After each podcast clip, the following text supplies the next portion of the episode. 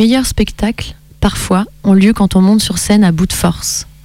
Maya le sait pour avoir vu les plus beaux shows de sa vie dans des bars pouilleux de Berlin-Est, où des drag queens fatigués poussent la même rengaine depuis 20 ans, avec un désabusement poignant de mélancolie.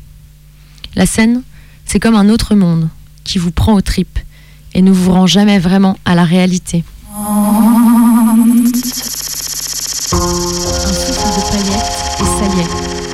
Maya est une créature, une surfemme. Son spectacle s'appelle Naked Truth, la vérité nue. Le public s'attend toujours à tout, sauf à ce qu'elle fait. Ni cabaret traditionnel, ni striptease à proprement parler, c'est une fille nue sur scène qui dit avec son corps tout ce qu'elle a de puissant, qui s'ouvre en deux pour se laisser voir de l'intérieur, dépouillée, magnifique, vulnérable. Never knew what I was made of. Heat couldn't melt me, cold couldn't cave me. He never knew my form or shape. His heart couldn't melt me, water couldn't bathe me. Caught him gambling with a stare.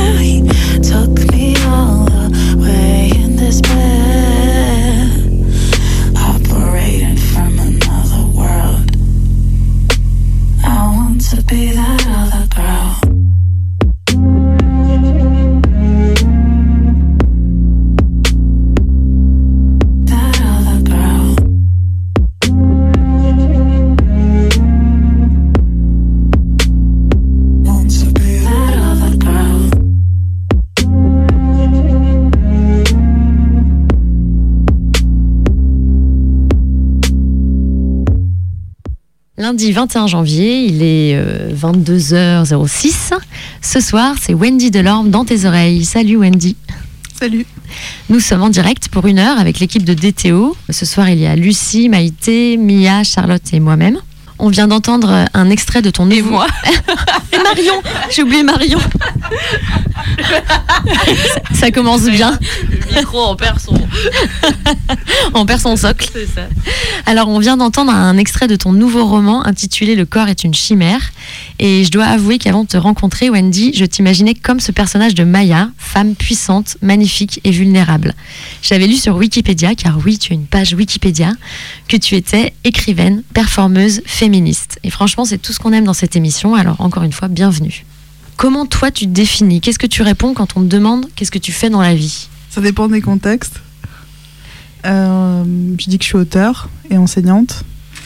Et, et oui, je fais de la scène Depuis longtemps? Depuis 2004. Et pendant 4 ans, j'ai fait du burlesque avec euh, une troupe qui s'appelait les Kisses Trouble et un trio qu'on a formé avec. euh, on était deux drag kings et une performeuse burlesque, ça s'appelait Drag King Femme Show. Et après, vers 2010, j'ai arrêté le burlesque pour faire plutôt des scènes ouvertes et des lectures.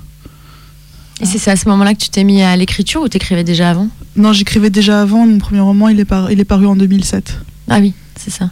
Et comment justement, comment t'es arrivé à l'écriture?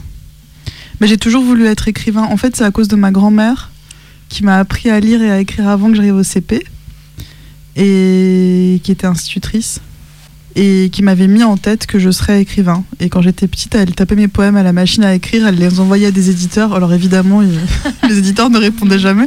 Mais je crois qu'elle m'a mis, ce- elle m'a mis en tête d'être écrivain. Oui. Parce qu'elle-même, elle avait un rapport à l'écriture? Oui.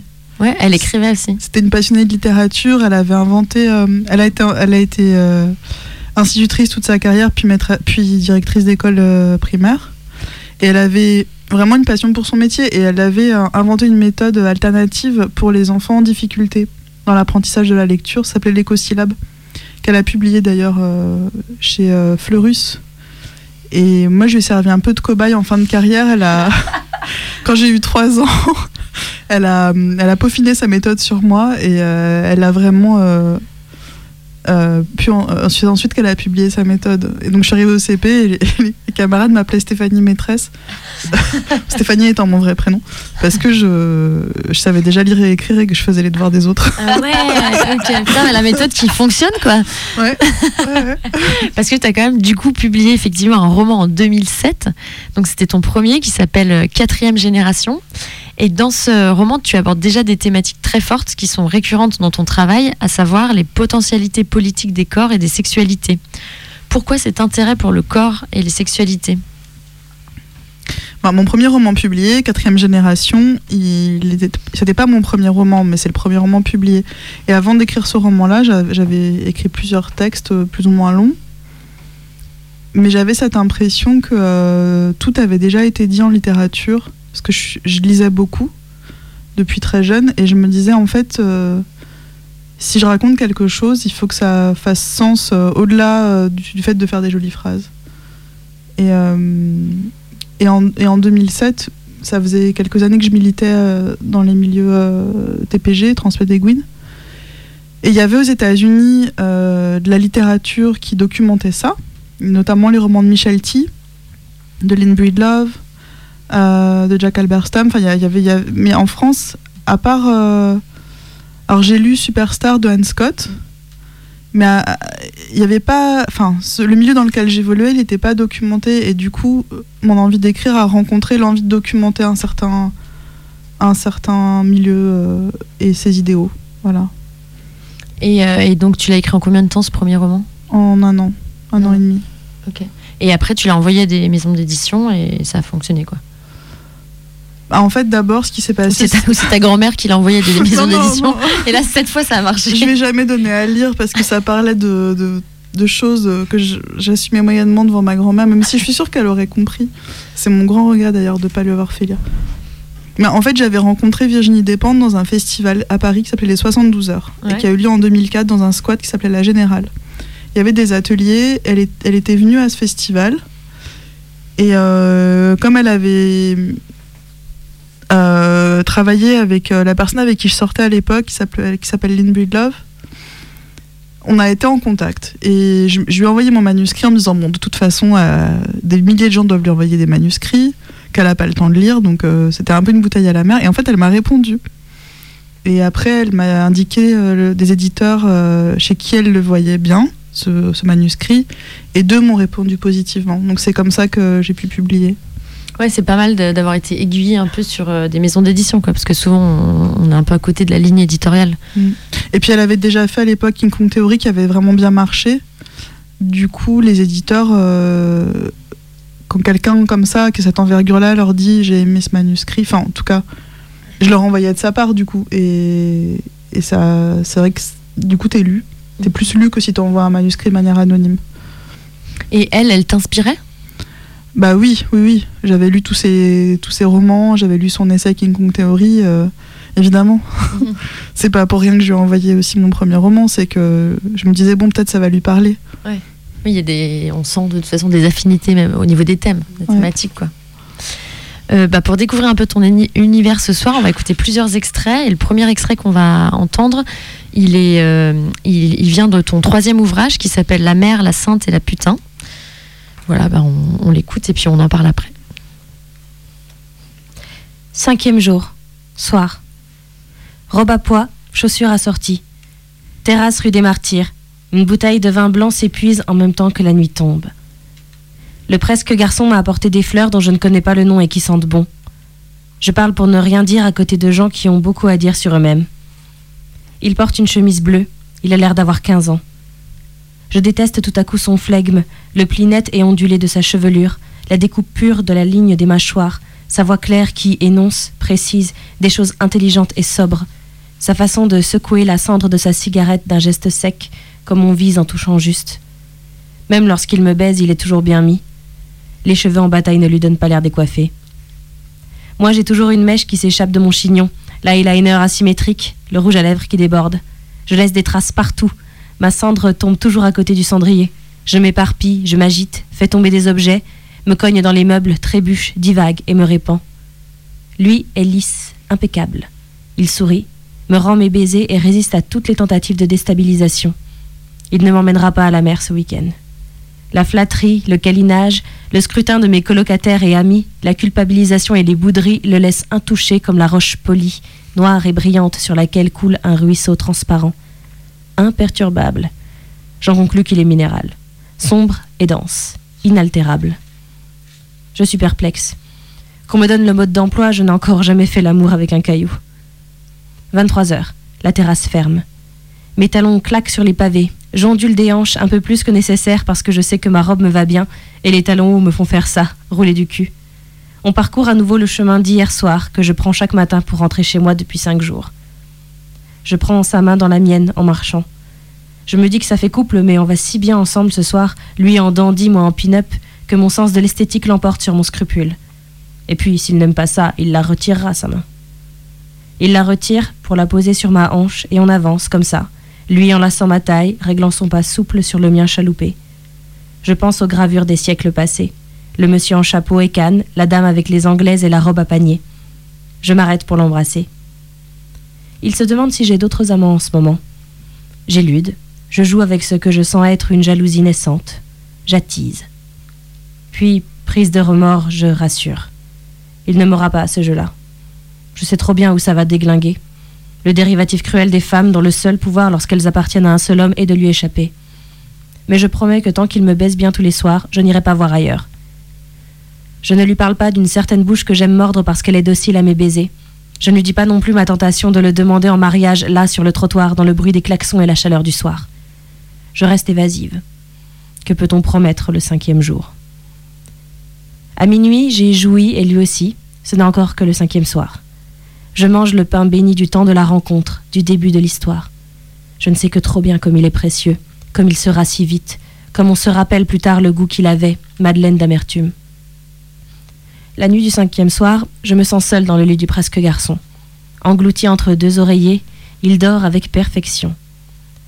J'ose effleurer sa joue de mes lèvres.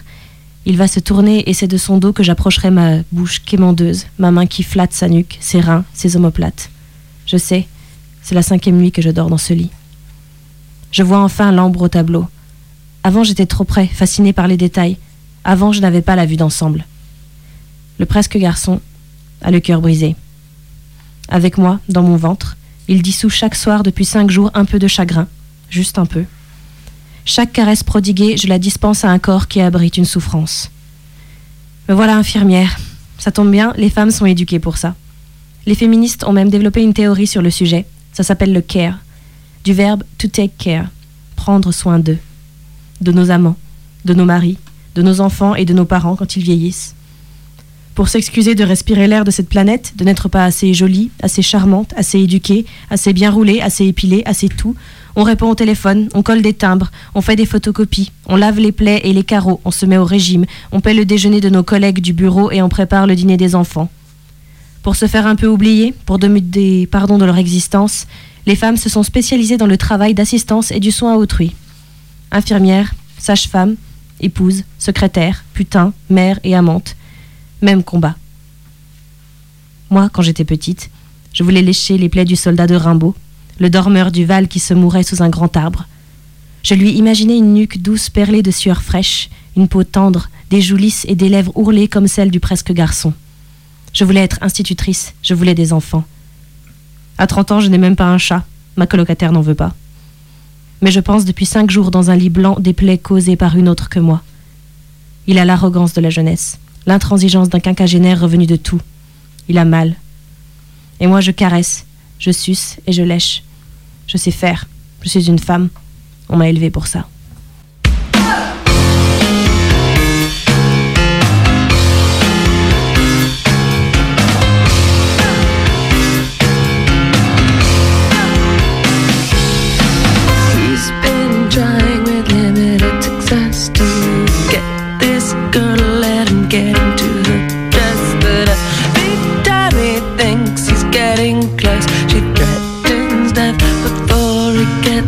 And that's the way is in Minnesota. That's the way is in Oklahoma. That's the way it's been since brothers uh, uh, first gone on the shores of California. She's been trying with limited success to get him to turn out the lights and dance. Cause any girl, all she really wants is that fickle little bitch romance.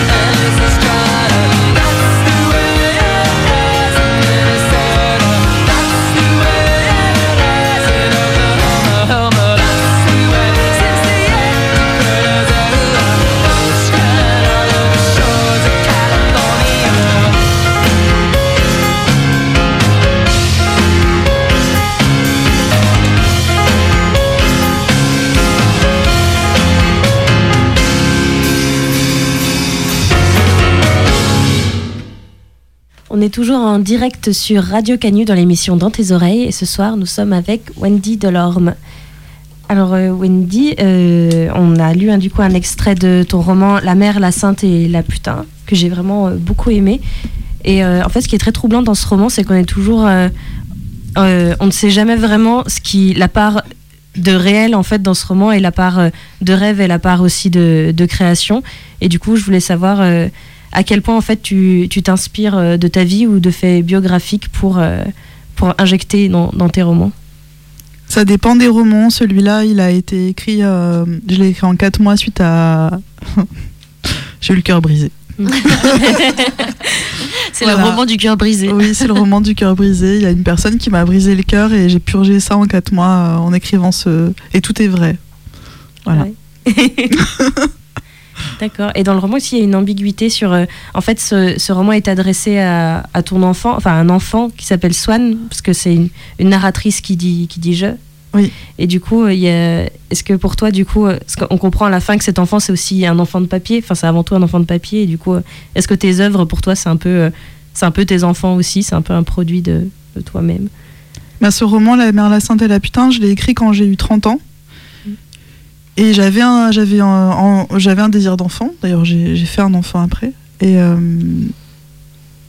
et j'ai écrit ce roman en m'adressant à, à l'enfant à venir. La narratrice, elle a rencontré une personne dont elle est très amoureuse. On comprend petit à petit que c'est pas une histoire exactement hétérosexuelle. Oui. Même si la personne qu'elle aime, elle, elle l'aime au masculin. Et la première phrase, c'est Laisse-moi te parler de ton père. Et en fait, elle ne porte pas un enfant, elle porte un chagrin d'amour. Mm. Donc, euh, mais elle, s'adresse à une personne imaginaire. Et avec euh, ton titre, tu abordes frontalement les trois stéréotypes euh, de la femme, mère, sainte, putain. Euh, comment on déconstruit les stéréotypes à travers la littérature? Comment toi tu procèdes? Oh La question un intellectuelle. sujet de thèse. Vous avez 5 Comment ça minutes pour. euh, euh, comment. je sais pas si je l'ai déconstruit, mais je, je, l'ai- je les mets en scène. Enfin, la narratrice, elle est. C'est une fille de 30 ans qui est féministe, qui est amoureuse euh, et, qui, qui essaye de, de, de dealer avec tout. Tu vois, on, est, dans, on est dans un milieu. euh, à l'époque, j'étais dans un milieu militant, on essayait de déconstruire les mythes de la féminité, le couple, etc., etc. Puis en fait, je me retrouvais sans cesse rattrapée par, euh, par l'émotionnel, l'affectif, parce qu'intellectuellement, c'est facile de déconstruire tout ça, sauf que désapprendre des choses qui sont ancrées en nous, euh, des schémas affectifs, etc., c'est pas simple. Et ce roman-là, c'est un peu ça, en fait. C'est, l'histoire d'un échec d'une déconstruction euh, de qu'est-ce que c'est que le couple. voilà. Oui, des choses qui nous rattrapent en fait malgré nous quoi. Ouais. Et elle, en fait, elle, euh, la, la narratrice, euh, elle, elle fait l'aveu du fait qu'elle n'a pas réussi à déconstruire parce qu'elle est amoureuse de quelqu'un qui aime quelqu'un d'autre. Elle se retrouve à penser les plaies émotionnelles de cette personne. Dans le rôle de l'infirmière, c'est le passage que tu as lu tout à l'heure. Mm. Euh, elle est stripteaseuse et du coup, oui, elle est dans ce stéréotype des femmes qui gagnent leur vie avec leur corps. Et en même temps, elle est très lucide sur tout ça. Donc, elle, elle opère une espèce de pouvoir d'agir euh, en, en- en parlant de ça et en étant en conscientisant sa position. Ok. Donc, et c'est des, des personnages que, par exemple, la stripteaseuse qui, qui reviennent en fait, qui sont récurrents aussi dans tes, dans tes livres. Oui.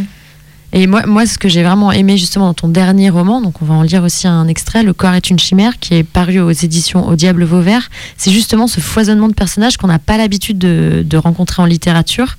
Un homme qui aime s'habiller en femme, un couple de femmes avec trois enfants, un flic ou une flic plutôt justicier-justicière, ou encore une stripteaseuse qui tombe amoureuse. Et euh, leur marginalité n'est pas au cœur de l'histoire. Au contraire, tu t'attaches plutôt à raconter leur quotidien, leurs préoccupations, leurs désirs auxquels chaque lecteur, lectrice peut s'identifier. Comment tu crées ces personnages? Où est-ce que tu, est-ce que, enfin, est-ce que tu puises dans des, dans des vraies rencontres? Ou comment tu les crées? Est-ce que tu as des, des- des méthodes? Le corps est une chimère, donc c'est le roman qui est sorti en septembre dernier. Ouais. J'ai celui-là, j'ai j'ai passé un an, un an et demi, presque deux ans dessus. Au départ, j'ai, je me suis dit, je vais pas écrire à la première personne parce que les trois précédents romans étaient écrits à la première personne.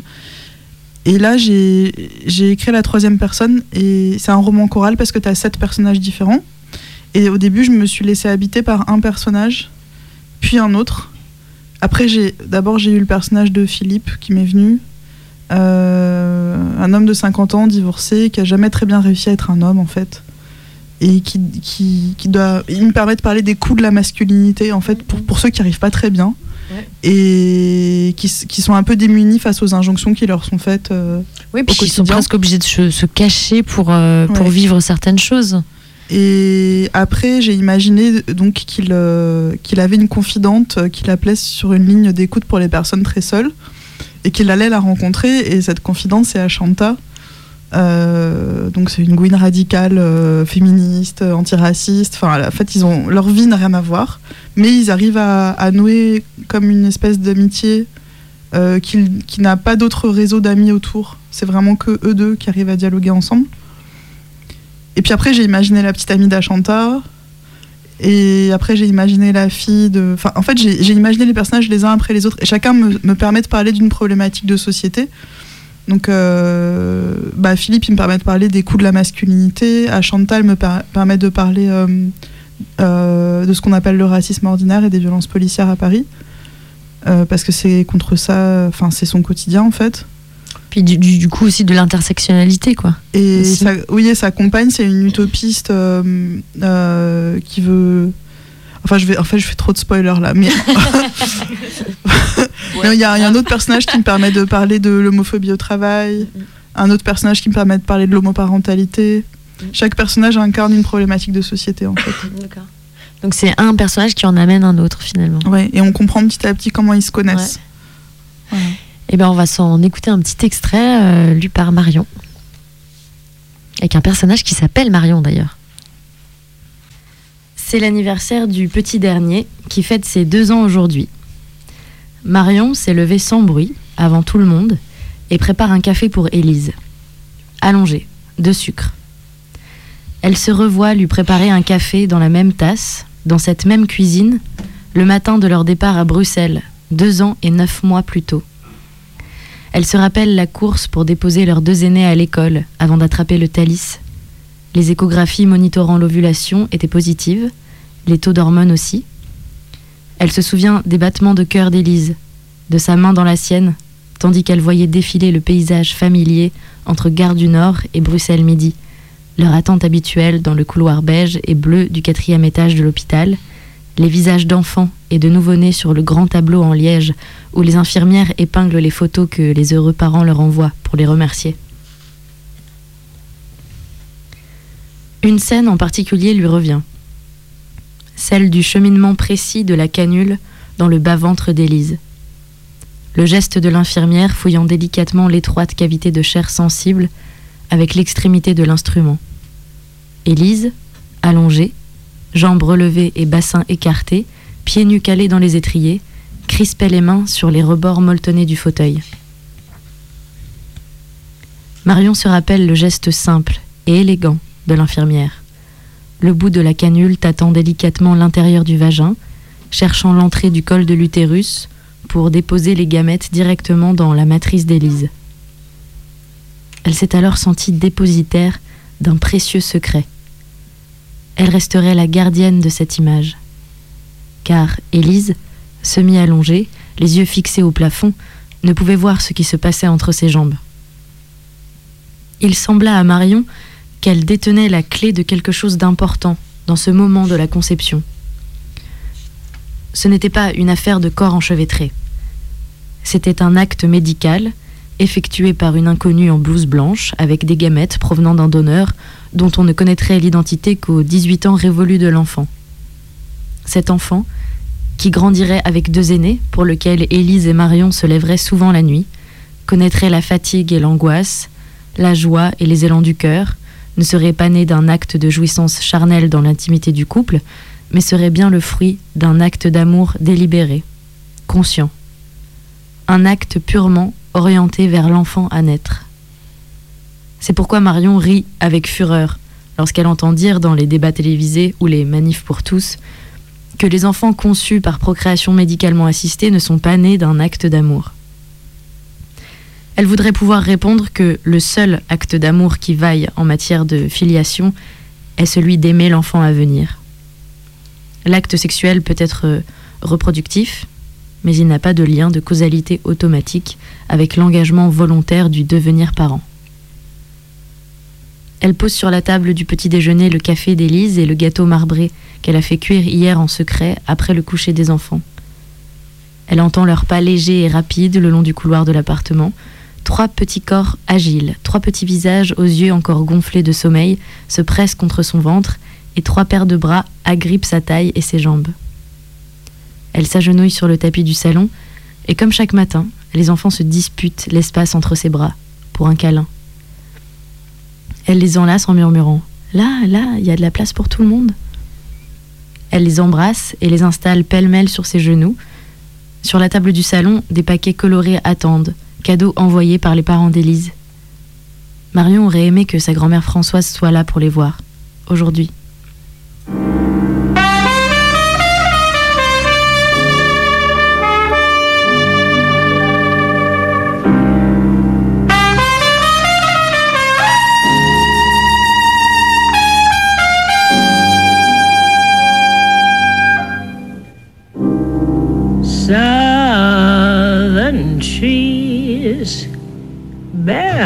Strange fruit, blood on the leaves and blood at the root. Black bodies swinging in the southern breeze. Strange the poplar trees.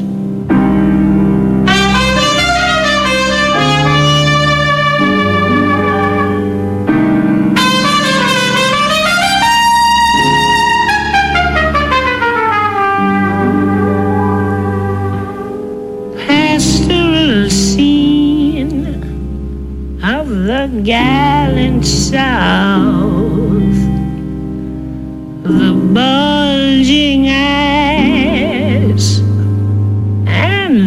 twisted mouth, scent of magnolia, sweet and fresh.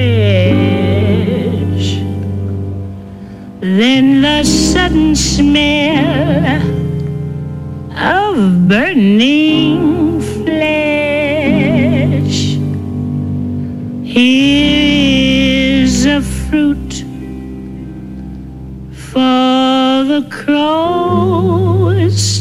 Pluck. For the rain together.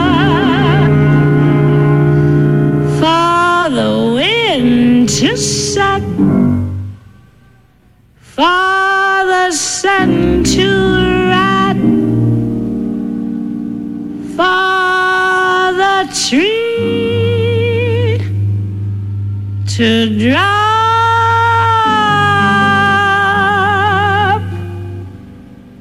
Here's a strange and bitter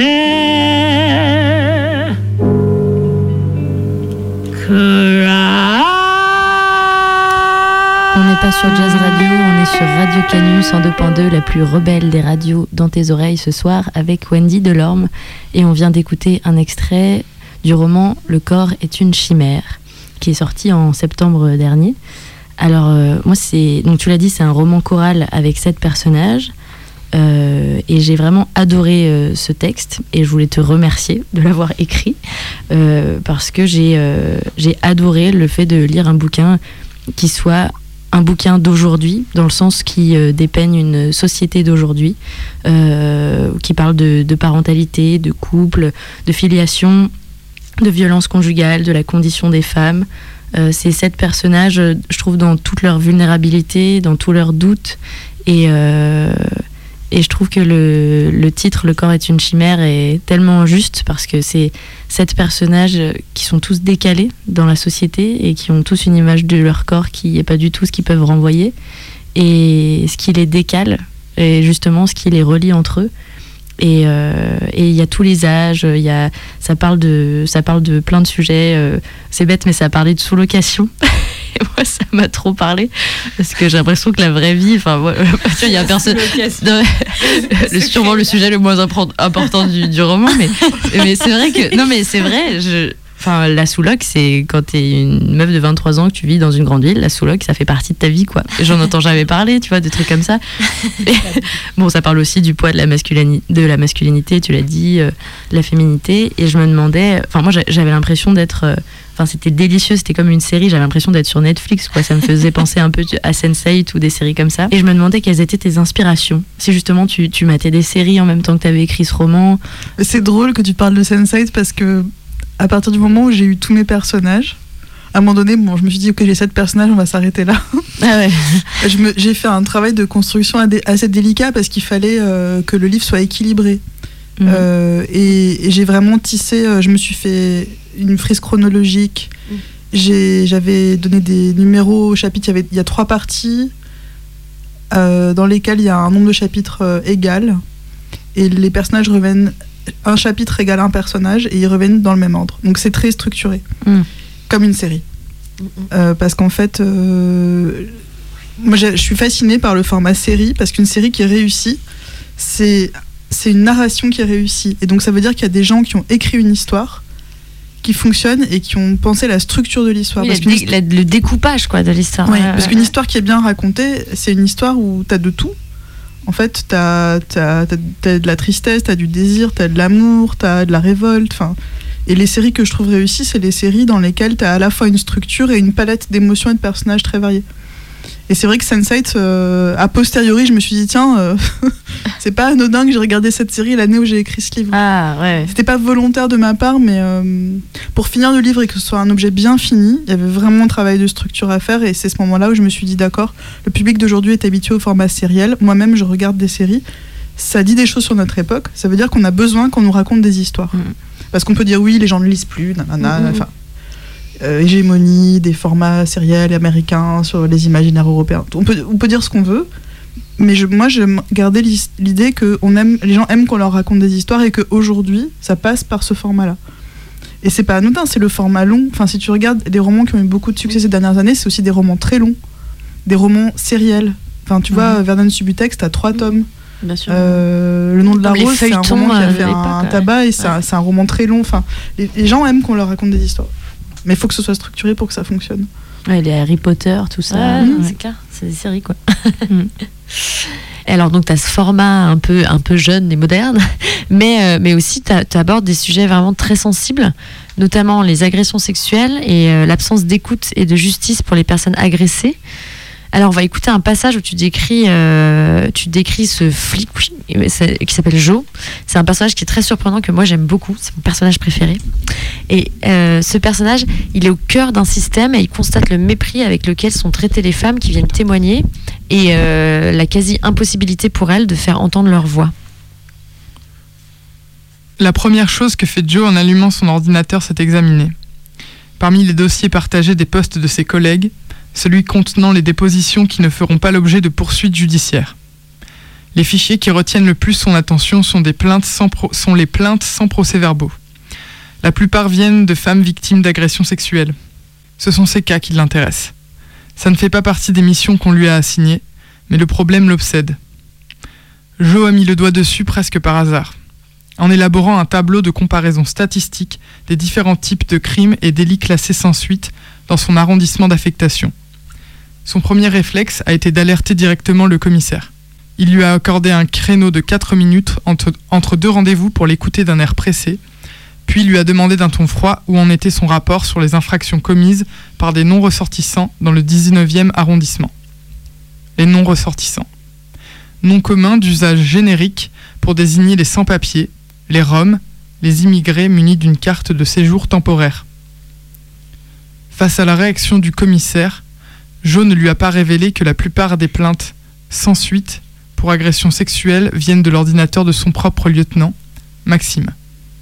Le commissaire et Max sont très proches.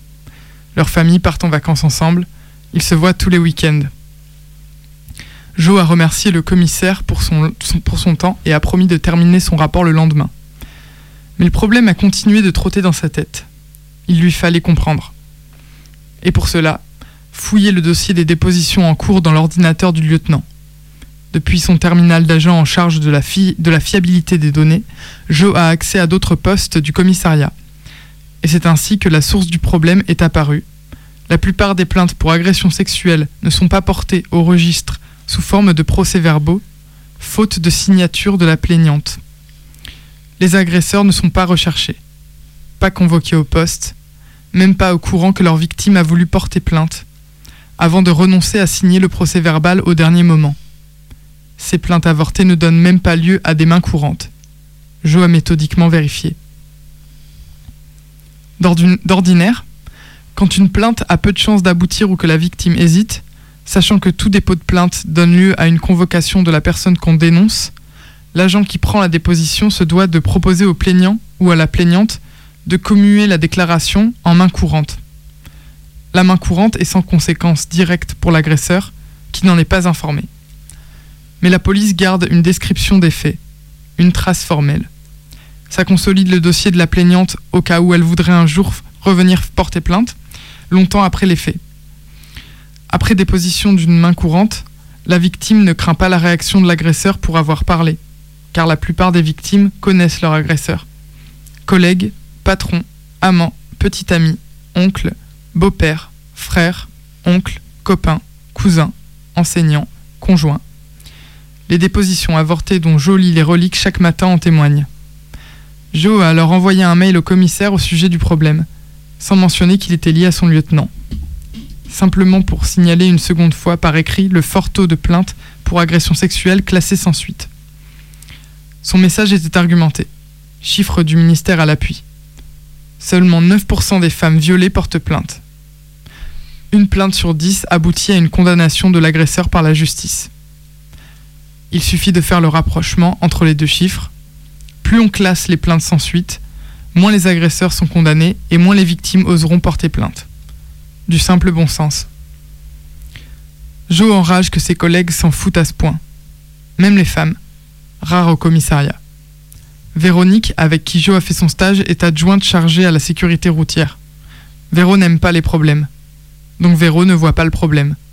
Surtout, Véro n'a pas envie de rester à la sécurité routière toute sa vie.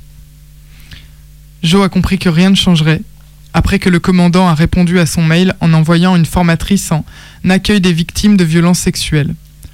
Une femme qui venait d'une association d'aide aux victimes, la cinquantaine, énergique, motivée, compétente, au discours bien rodé.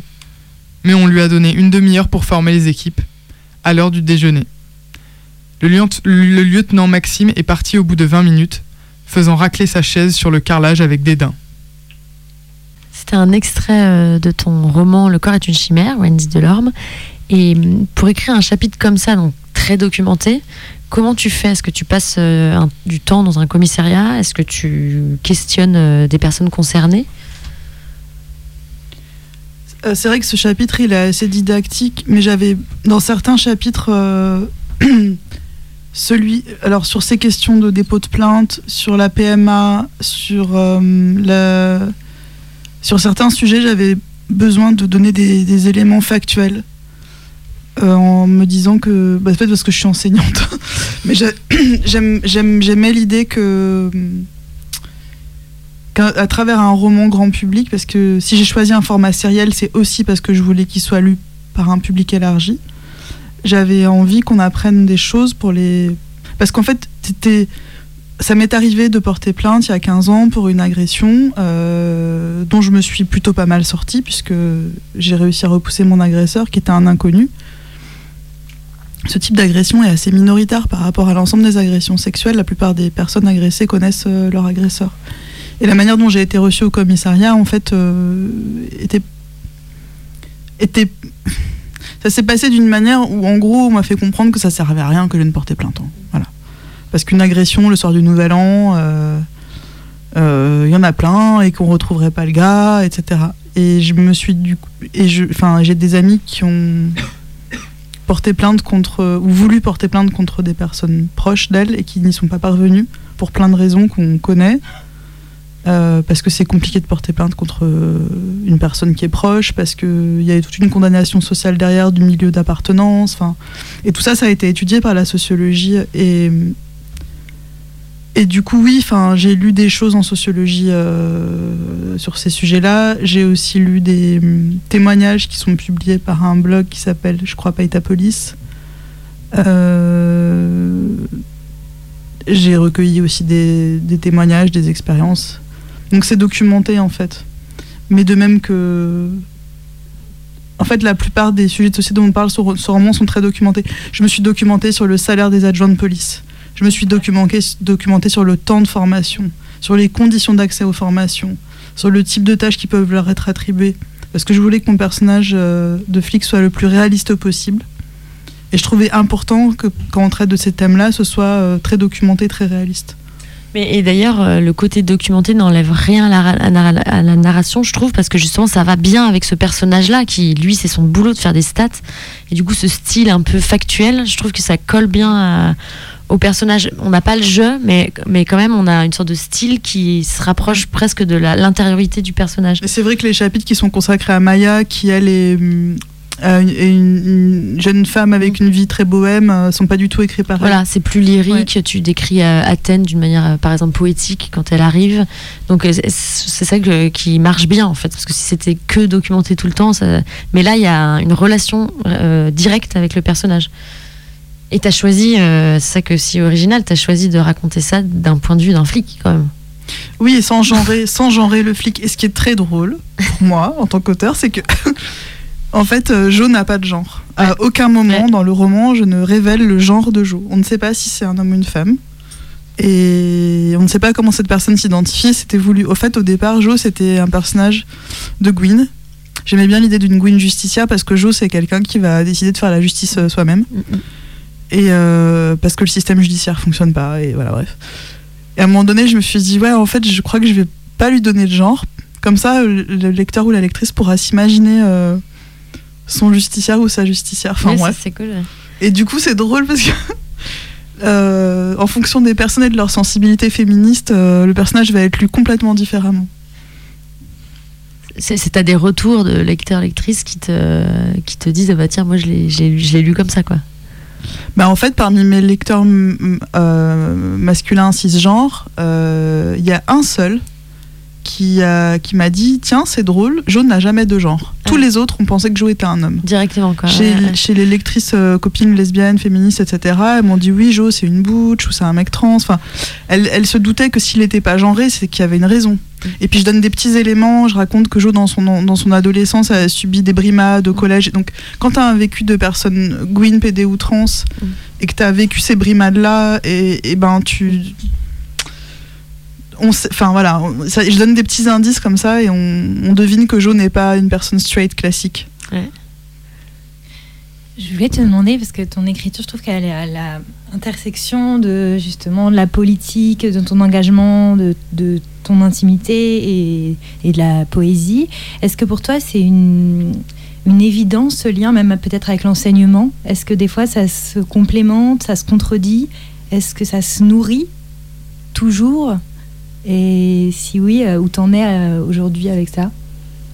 Est-ce que ma question est claire? C'est ma dernière question.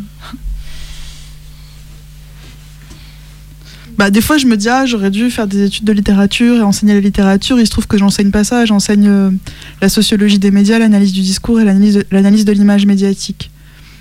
Et en même temps, en même temps bah, comme je travaille beaucoup sur les questions de genre dans les médias, il y, a y a un fil rouge, quoi, que ce soit dans l'écriture littéraire, dans la recherche ou dans l'enseignement. euh, euh, la question de la construction du genre et, et du sexisme, elle est, elle, est, elle est présente partout.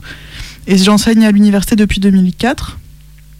Et je trouve que les jeunes générations, alors peut-être que c'est parce que euh, je suis dans une certaine fac où il y a pas mal d'étudiants qui sont orientés à gauche, etc. Mais je trouve que les générations d'aujourd'hui, les gens que j'ai en classe qui ont 22 ans, sont très familières et familiers des questions féministes, beaucoup plus que les étudiantes et les étudiants que j'avais en 2004.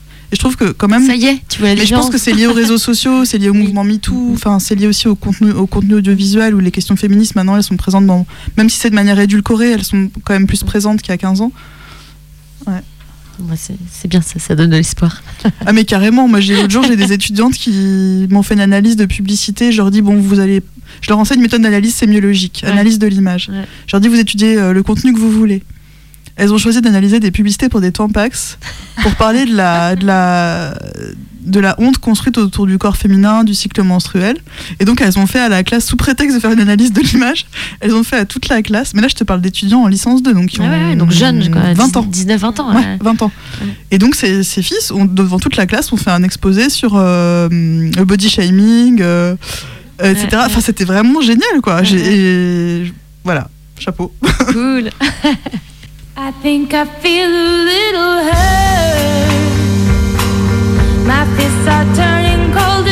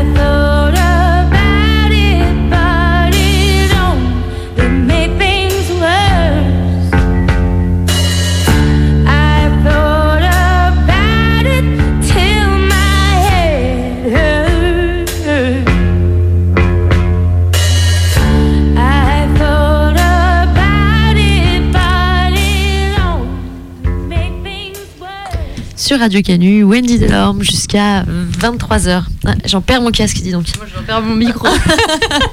Ça, ça- le, le- le bateau prend l'eau. Euh, Wendy, est-ce que. Alors, as, pour ce livre dont on a beaucoup parlé ce soir, tu as eu un prix? Un Oui. prix, j'ai lu le prix littéraire de Montpellier. Oui, c'est le prix Joseph. Ça s'est passé comment, la remise des prix? Tu veux nous dire deux mots? Bah, c'était étonnant parce que dans le jury, c'était un jury euh, qui s'est constitué. Euh, c'est des personnes qui sont auteurs ou. euh, euh, en fait, le, le critère, c'était d'avoir maximum 30 ans. Et j'étais hyper touchée que un Pour jury, être jury, hein. qu'un jury, ouais, qu'un jury de personnes jeunes euh, choisisse ce livre. Et dans le jury, c'était pas un, c'était pas un prix littéraire féministe ou, ou LGBT. Et j'étais, et je me suis dit en fait, c'est génial que ce livre-là, il parle à la nouvelle génération parce que moi, je vais avoir 40 ans là. Et je me disais peut-être que ma manière de parler de ces sujets de société, elle est propre à ma génération et peut-être que les gens qui ont 10-15 ans de moins, ils sont peut-être plus si concernés ou il y a des choses qui pour eux vont de soi. Mais non, ça leur a parlé, donc j'étais très touchée. Bah, c'est cool. Et, euh, et dans tes actualités, est-ce que tu as des projets là, qui te tiennent à cœur? Qu'est-ce que tu fais en ce moment? En ce moment, je fais RERQ. Euh, on est un groupe de six personnes. On est six autrix, enfin six auteurs, eux, six autrix. Euh, ça s'est formé en septembre dernier pour le festival Comme nous brûlons à la station à Paris, un festival féministe. Et alors, dans le collectif, il y a Camille Cornu, Etta Insfer, euh, Claire Finch, Elodie Petit et Rebecca Chaillon et moi. Et on fait, on fait des lectures de textes qui parlent de sexualité, euh, d'identité euh, queer. Et chacune a un style d'écriture très différent. Et là, on, voilà, on fait des lectures collectives. On en a fait une il y a trois jours à Paris. On a une à Tours bientôt. Euh, une autre à Paris la semaine de la Queer Week en mars. Et on, bon, on est sur les réseaux sociaux, RERQ. Voilà. Ouais, ouais. Et moi, j'ai j'ai eu la chance de vous voir à Lyon, mais j'espère que vous reviendrez. Parce que vous n'étiez pas au complet. Tes écrits, on peut, donc on peut les trouver en librairie. Est-ce que tu as un site internet aussi? Non, Tu as une page Wikipédia, mais tu pas de site internet. ben, j'ai jamais trouvé l'énergie, le temps. euh, Ouais, je sais non, pas c'est- faire des sites web. ouais. Et ben, t- pareil, on peut, on peut trouver un peu tes actus sur Facebook. Oui, bon. Ouais. Ouais. Pour euh, finir cette émission en beauté, un petit quiz. Le petit quiz traditionnel, voilà, ça fait ceux qui nous écoutent, nos fidèles auditrices, auditeurs, euh, connaissent le principe. C'est le quiz Quel quiz? Bah, le quiz poltagnese Poltagnese, qu'est-ce que c'est ça? Bah, poltagnese Ah, le quiz des cinq dernières minutes. Wendy, cuir ou latex? Bah, je suis pas végane, donc cuir. Colette ou Simone de Beauvoir? Colette. Nippies ou seins nus? Ah, la colle à nipis, ça me fait faire des allergies, donc seins nus. Paris ou San Francisco? Ah. Depuis qu'il y a. Non, tu vois, San Francisco, c'est c'est plus possible. Paris. Donner ou recevoir la fessée? Ah, je vais pas répondre. T'as le droit, t'as le droit, tout est possible. Un livre fétiche. Un livre fétiche. Un livre fétiche. Aïe. euh, Ah, c'est trop dur ça. ben, je sais pas, euh, tout Colette. Ah, cool, trop bien. taper des flics ou se taper des flics Les questions à 100 balles. Bah, déjà pas se taper des flics.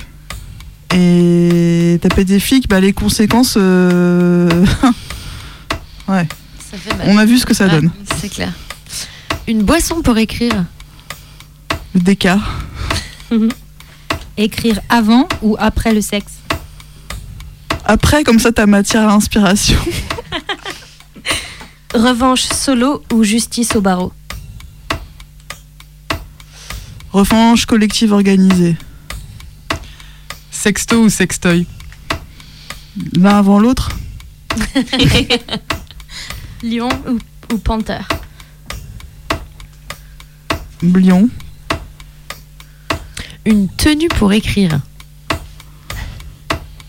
En peignoir, dans mon lit. Stylo ou ordi? Stylo, je- j'en peux plus de l'ordinateur. Après, faut tout recopier, mais bon, Avec ou sans les poils? Avec Un lieu parfait pour écrire. mon lit.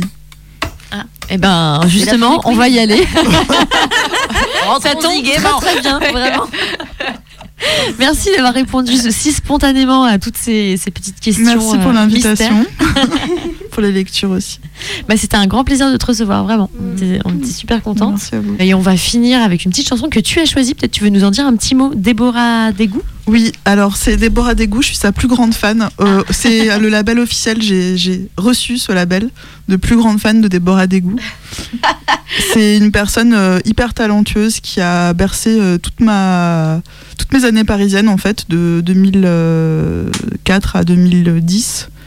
Et c'est une personne qui- qu'on peut trouver sur les réseaux sociaux, qui s'appelle Deb Yatis, Y-A-T-H-I-S. Et voilà, j'aime vraiment beaucoup ce que Deb fait. Super. Bah, on s'écoute ça. Et on vous dit euh, bonne soirée et à dans deux semaines. Qui, qui on reçoit déjà dans deux semaines? Gaël Mignot, non Ah, C'est ça oui, ça. Mignot. Voilà. Super. Et ben, merci beaucoup, Wendy. Merci. Bonne Merci. nuit. Salut.